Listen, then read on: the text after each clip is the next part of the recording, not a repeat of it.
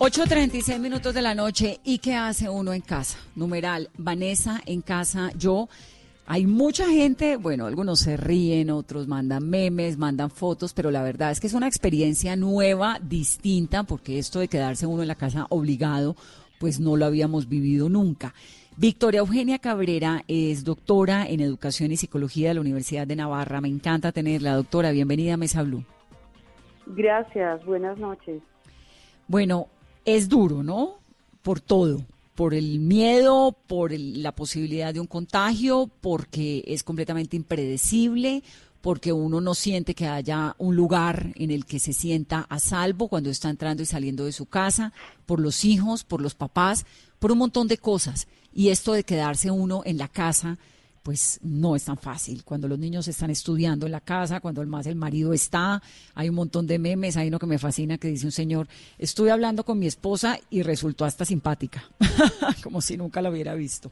Entonces, me gustaría, doctora, que nos ayudara usted un poco como a cogerle el ritmo a esta vida que estamos ahora teniendo y, y que nos diera, no sé, algunos tips, algo para, como para poder lidiar uno con la, con la nueva contingencia. Sí, no es un asunto fácil, sobre todo que estar viéndonos todo el día, todos los días, a toda hora, es complicado y sobre todo que hay espacios y residencias que son pequeñas, que son chiquitas y en esa orden de ideas pues el asunto se vuelve más complicado. Pero mira, el asunto está en considerar que es importante que sigamos con la actitud de que estamos trabajando.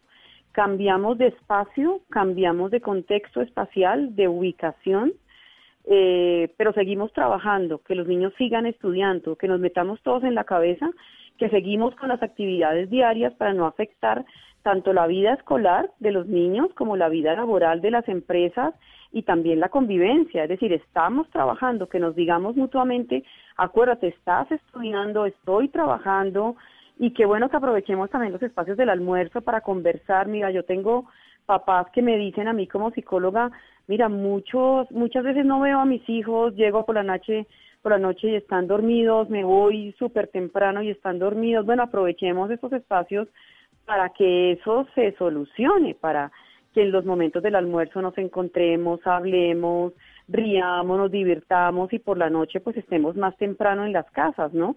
Es decir, aprovechemos esta coyuntura y esta crisis para que le saquemos el mayor jugo. Un par de asuntos prácticos. ¿Hay que bañarse por la mañana para sentarse a trabajar en la casa? ¿O se vale en pijamado y los niños en pijama? no, no, no, repito, seguimos con la idea de la rutina laboral y de la rutina eh, escolar. O sea, nos, acostamos a, la misma hora y nos levantamos temprano. Exacto, todo lo mismo, seguimos la misma rutina, tú estás en clase, los colegios, he visto que citan a los estudiantes, tienen que estar todos conectados, el profesor llama lista, eh, les da media hora de descanso para que se tomen algo, para que conversen con los papás, o sea, es la misma rutina, lo he visto en las familias ayer y hoy, y, y, bueno, esa es la idea, ¿no? Continuar con la misma rutina y los mismos hábitos para que no perdamos el hábito escolar y el hábito laboral.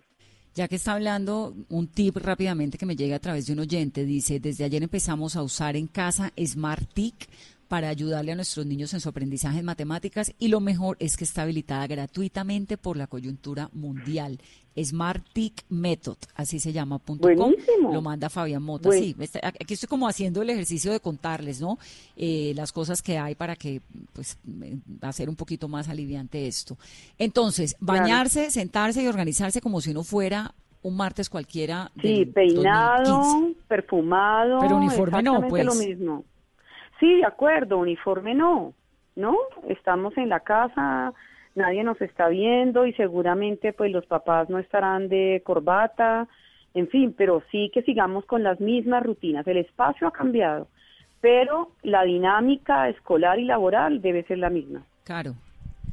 Doctora, eh, por ejemplo, en estos días de aislamiento, y sabemos que vienen más días o más semanas de aislamiento, ¿Cómo uno puede lograr eh, arreglar los problemas intrafamiliares? Porque se tienen que presentar cuando nos estamos viendo las 24 horas y más cuando hace pocos minutos la alcaldesa Claudia López reconoció que este simulacro de aislamiento puede generar y disipar la violencia intrafamiliar.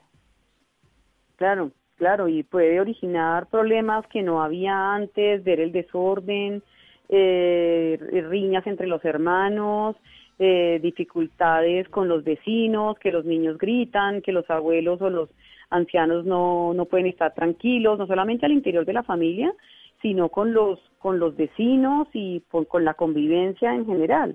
Pero en ese orden de ideas, por eso insisto en que las rutinas se conserven, en que el silencio se mantenga, en que el respeto por los demás, pero también la tolerancia, sí, el respeto por las normas y el respeto por los límites que debe haber en estas relaciones, pero también la tolerancia y que todos tengamos en cuenta que no soy el único que estoy en esta crisis, sino que estamos todos en la misma, de tal manera que toleremos las dificultades, toleremos las, las eh, riñas o las dificultades emocionales que pueda surgir en esta convivencia diaria, ¿no? Porque es que es un asunto de todos.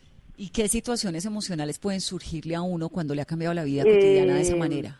Sí, que yo quiero ver televisión primero, que tú primero, que después, que en fin, que estoy en una reunión con mi jefe y los niños gritan, entonces que necesito el computador, que el wifi no alcanza para todos, porque pues la red no alcanza para todos, lo hemos contratado para cinco dispositivos o seis, pero estamos más dispositivos usando el Wi-Fi. Entonces, ese tipo de riñas de compartir, de estar juntos, pues no son fáciles, ¿no?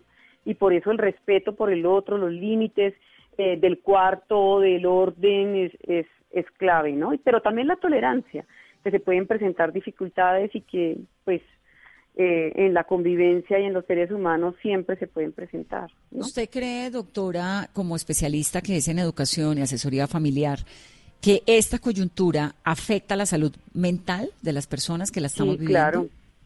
Sí, claro, la afecta, la afecta, la afecta en el sentido de que hay, pero la afecta eh, eh, negativamente, pero también la puede afectar positivamente. O sea, de cada crisis podemos sacar una oportunidad. Eso no es una idea nueva que yo estoy mencionando, ¿no? Sino que miremos que en, que en esta crisis, cómo podemos hacer para unirnos, jugar, tener actividades recreativas, si se puede ir al parque del edificio, mirar cómo podemos comer juntos, hablar, y en medio de pronto de alguna riña que insisto que puede aparecer y que va a aparecer y que tenemos que estar conscientes de que va a aparecer. Sí, ya en las redes sociales hemos visto, no aguanto más a mis hijos, mira que estoy en estas, mira que estoy en lo otro, ¿qué pueden hacer? ¿Qué me aconsejan? Pues que entendamos que, que pues esa es la situación en la que estamos y que le saquemos el mayor provecho y que bueno, estamos juntos como familia y que juguemos y que hagamos algo y que compartamos experiencias y juegos. Hoy es el día en que tú te inventas en juego, mañana es el día el hijo menor, pasado mañana es el papá. Bueno, no sé, ¿no? Algo podemos hacer. Doctora, Creatividad ante todo. Doctora, justamente a medida que pasan los días, se agotan los juegos, se acaban las series en Netflix, los libros, o sea, ya va a ser muy difícil encontrar esos planes. Y también, por ejemplo, el tema de los disgustos que lo hablábamos hace un momento. Uno en la mañana sí tiene un disgusto con la pareja, se va, trabaja y vuelve después de ocho horas y ya hay reconciliación. ¿Cómo reconciliarse si tiene un disgusto en medio de la cuarentena? Sí, sí, porque, porque ausentarse y extrañarse hace falta para los conflictos. ¿sí? Distanciarse es una herramienta para resolver conflictos muy positiva, de tal manera que en estos días y en estas semanas que vamos a estar así, no hay momento para distanciarse y para extrañarse. ¿Cómo vamos a hacer? ¿No? Esa es la reflexión que, que estamos todos haciendo y que tú te haces hincapié en ella. Pero la idea es poder entender que podemos de pronto encerrarnos en el cuarto un rato, no los voy a ver dos, dos horas porque estoy en una reunión, concentrarme en una actividad que debo mandar, en un correo que debo mandar dentro de tres horas y de pronto encerrarnos en ocasiones facilita ese extrañarnos, distanciarnos, aislarnos en las relaciones. No estoy diciéndolo como algo negativo, sino que es clave en las relaciones interpersonales extrañarnos. Ya vengo, me voy a bañar media hora. Desaparecer, exacto. Me voy a bañar, voy a fumarme un cigarrillo, si los que fuman voy a barrer, fumarme un cigarrillo, yo creo, porquería. Yo creo ya que está sacando a eh, colación el, cigarrillo, de golpe nos salvamos del coronavirus y vuelve la moda del cigarrillo, doctora, porque esto así. Sí, no sé, de acuerdo, de acuerdo, y en esa medida pues encerrarnos de verdad que que resultaría positivo y conservar esos límites en las relaciones, ¿no? Para, para extrañarnos que es tan importante, no un extrañarnos de hacernos los nocivos para otros, creo que me estoy haciendo entender, sino de extrañarnos para no inundar las relaciones interpersonales, que a veces son inundantes y, y bueno, pero también estar muy cerca muy positivo, fomenta los vínculos, fomenta las expresiones de afecto, fortalece las relaciones, ¿no? Es, es ah, importante conocer el vecino, conocer el vecino del cuarto piso. no, no se puede, no, es que estamos aislados, no podemos ni hablar con los vecinos. Claro, claro, claro, pero bueno. Los chats de amigos. De pronto, de pronto puede ser. Doctora, hay una, hay una situación pues bien compleja y es con los hijos, ¿no? Porque los hijos están en la casa estudiando, pero uno está trabajando. Y, dividir el tiempo, porque los colegios se la tomaron muy en serio, los colegios están mandando horario de 7 de la mañana a 3 de la tarde, cada hora lo que hay que hacer, salga recreo, tiempo para comer, y toman pausas activas, no sé qué, y uno tiene que, no, decir, ah, esto es como una maestría uno en educación. las tecnologías facilitan que el estudiante alce la mano y hace clic en la manito y alza la mano como si fuera una hora de clase tal cual. Sí, pero eso también son tareas para el papá y la mamá. Un poco, claro, porque pero horas trabaja haciéndole la, ayudando a los otros, a los chiquitos a las No, no, no, en la medida en que el papá está inicialmente, claro, en los hijos cuando están más grandes, ellos se familiarizan con estas plataformas fácilmente, pero cuando los hijos están chiquitos, también pueden los papás familiarizarlos un rato, poco a poco, ayer, hoy, pero ya mañana irlo soltando para que ellos mismos se vayan familiarizando con, con la plataforma de su colegio, la de cada colegio, y puedan entrar solos, ¿no? Y que tengan la rutina. Es que insisto en la rutina. Mira, si nosotros, los niños, los adolescentes, los adultos, perdemos los hábitos y perdemos las rutinas, no seguimos rindiendo igual y la idea es que no se afecte el cuarto grado o el décimo grado o aquellos estudiantes que van a presentar el ICFES, no se, no se, no se pierda su ritmo para que no se afecte el rendimiento académico y el rendimiento de las empresas. Entonces debemos ser conscientes de eso, que seguimos trabajando, pero no en el mismo espacio, pero tenemos que seguir trabajando en la misma situación. Doctora, hablamos ya del cigarrillo, pero el tomar el vinito, la cervecita, el trasnochar en medio de esta cuarentena y romper como esa rutina, porque lo que uno ve... Se puede, Carolina, está permitido. ¿Se puede? pues yo diría que no, que cada quien conserve los mismos hábitos. Tú tienes ese hábito, perfecto, consérvalo.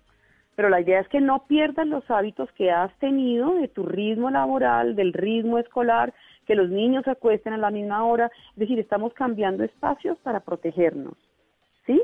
De esta situación, de esta pandemia, pero no cambiemos nuestros hábitos porque si no, no seguimos rindiendo igual, ¿no?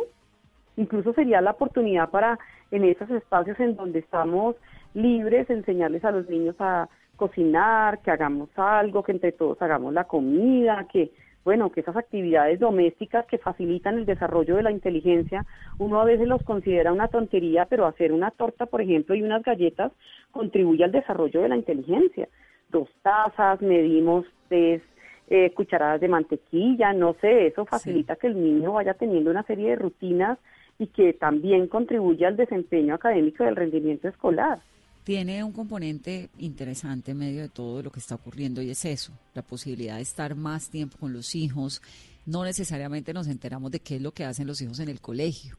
Ahora nos estamos enterando de qué es lo que pasa cada hora, de qué es lo que estudian cada hora, de cuáles son los mensajes que mandan eh, los profesores, ¿no? Digamos que esa, esa interacción de los hijos es muy interesante. Lo que pasa es que es un momento, no deja de ser un momento muy complicado y quisiera ya para terminar volver al tema de la salud mental. Entonces, tratar de sacarle el máximo provecho positivo a esta circunstancia tan complicada y cómo se maneja la salud mental, cómo sabe uno que alguien en algún momento alrededor de uno o uno mismo está perdiendo un poco el ánimo, está entrando en una tristeza, está entrando en un desconsuelo. Sí, y esto está asociado con el perder el ánimo, con la tristeza, con el desconsuelo también, con una característica muy importante que todos debemos desarrollar y es la resiliencia, que seguramente muchos la hemos oído y trabajado, y es esa capacidad de generar una virtud en medio de una situación crítica. Entonces nos podríamos preguntar, ¿qué virtud puedo yo educar en los hijos, en mí mismo, en todos como familia, producto de esta situación crítica? Bueno, nos hace falta tolerancia, volvámonos tolerantes, respetuosos, pacientes, afectuosos. Eh, nos hace falta expresar cariño, nos hace falta expresar eh, o volver más a los hábitos, las normas. ¿Qué virtud necesita tu familia desarrollar para que sea en esa situación adversa la situación perfecta para desarrollarla? ¿Qué nos hace falta? Pues doctora, de verdad que, que nos gusta hablar con usted. Muchas gracias por ayudarnos a esto, a este, esta situación colombiana hay que meterle todo, política, economía, psicología, paciencia. De acuerdo. Sobre todo mucho amor, educación. Muchas gracias. De acuerdo, con mucho gusto. Buenas noches. Buenas noches.